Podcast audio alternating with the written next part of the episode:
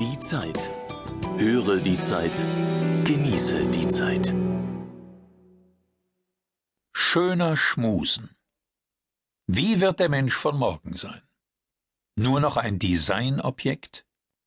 Eine Ausstellung in Essen lädt ein zur aufregenden Entdeckungsreise von Hanno Rauterberg. Die Zeitausgabe 36 vom 31.08.2006.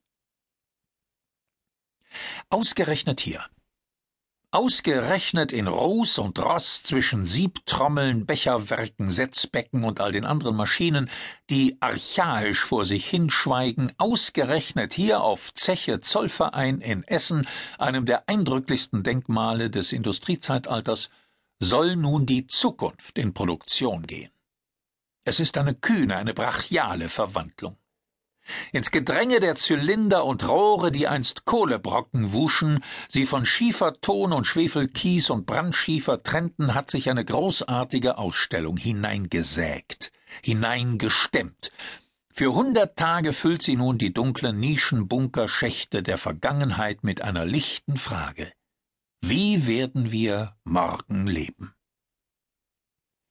Im Grunde beginnt damit eine aktive Denkmalpflege, eine Wiederinbetriebnahme. Zollverein war immer ein Ort des Fortschritts und der Zukunft. Schon die Architektur aus den zwanziger Jahren, heute Weltkulturerbe, strahlte überweltlich modern, bauhauskühl und erhaben, bis es plötzlich aus war mit dem Fortschritt.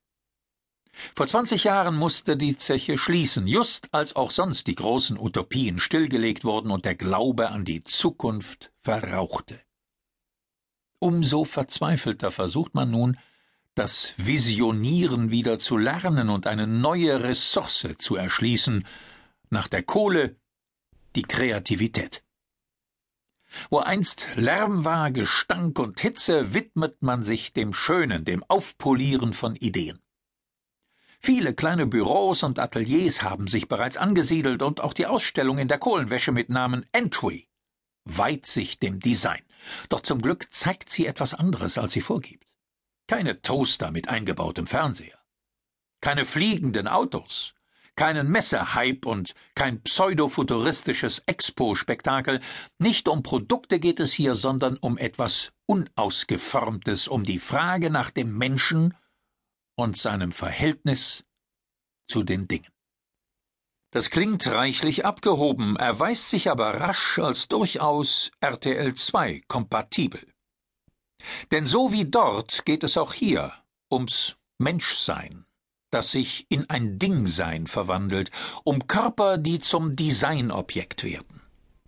Zu sehen gibt es Schönheitsoperationen, krude Tätowierungen oder auch nur ein Mikroprozessor gesteuertes Kniegelenk, mit dem das Gehen quasi zum Selbstläufer wird. Ein simples Plastikschälchen ist ebenfalls zu besichtigen, darin rot schimmernder Zellersatz, gewonnen aus der abgetrennten Vorhaut eines Jungen und wunderbar geeignet, um Beingeschwüre zu kurieren. Vom Zellersatz ist es dann nicht mehr weit bis zur größten denkbaren Ersatzhandlung. Eine Replik des Sündenfalls wird gezeigt. Adam und Eva, wunderbar lasziv gemalt vom Renaissancekünstler Hugo van der Goys, und unweit davon ist wandhoch eine Stammzellkultur zu bewundern, der Mensch als hoffender Schöpfer, als künftiger Designergott seiner selbst.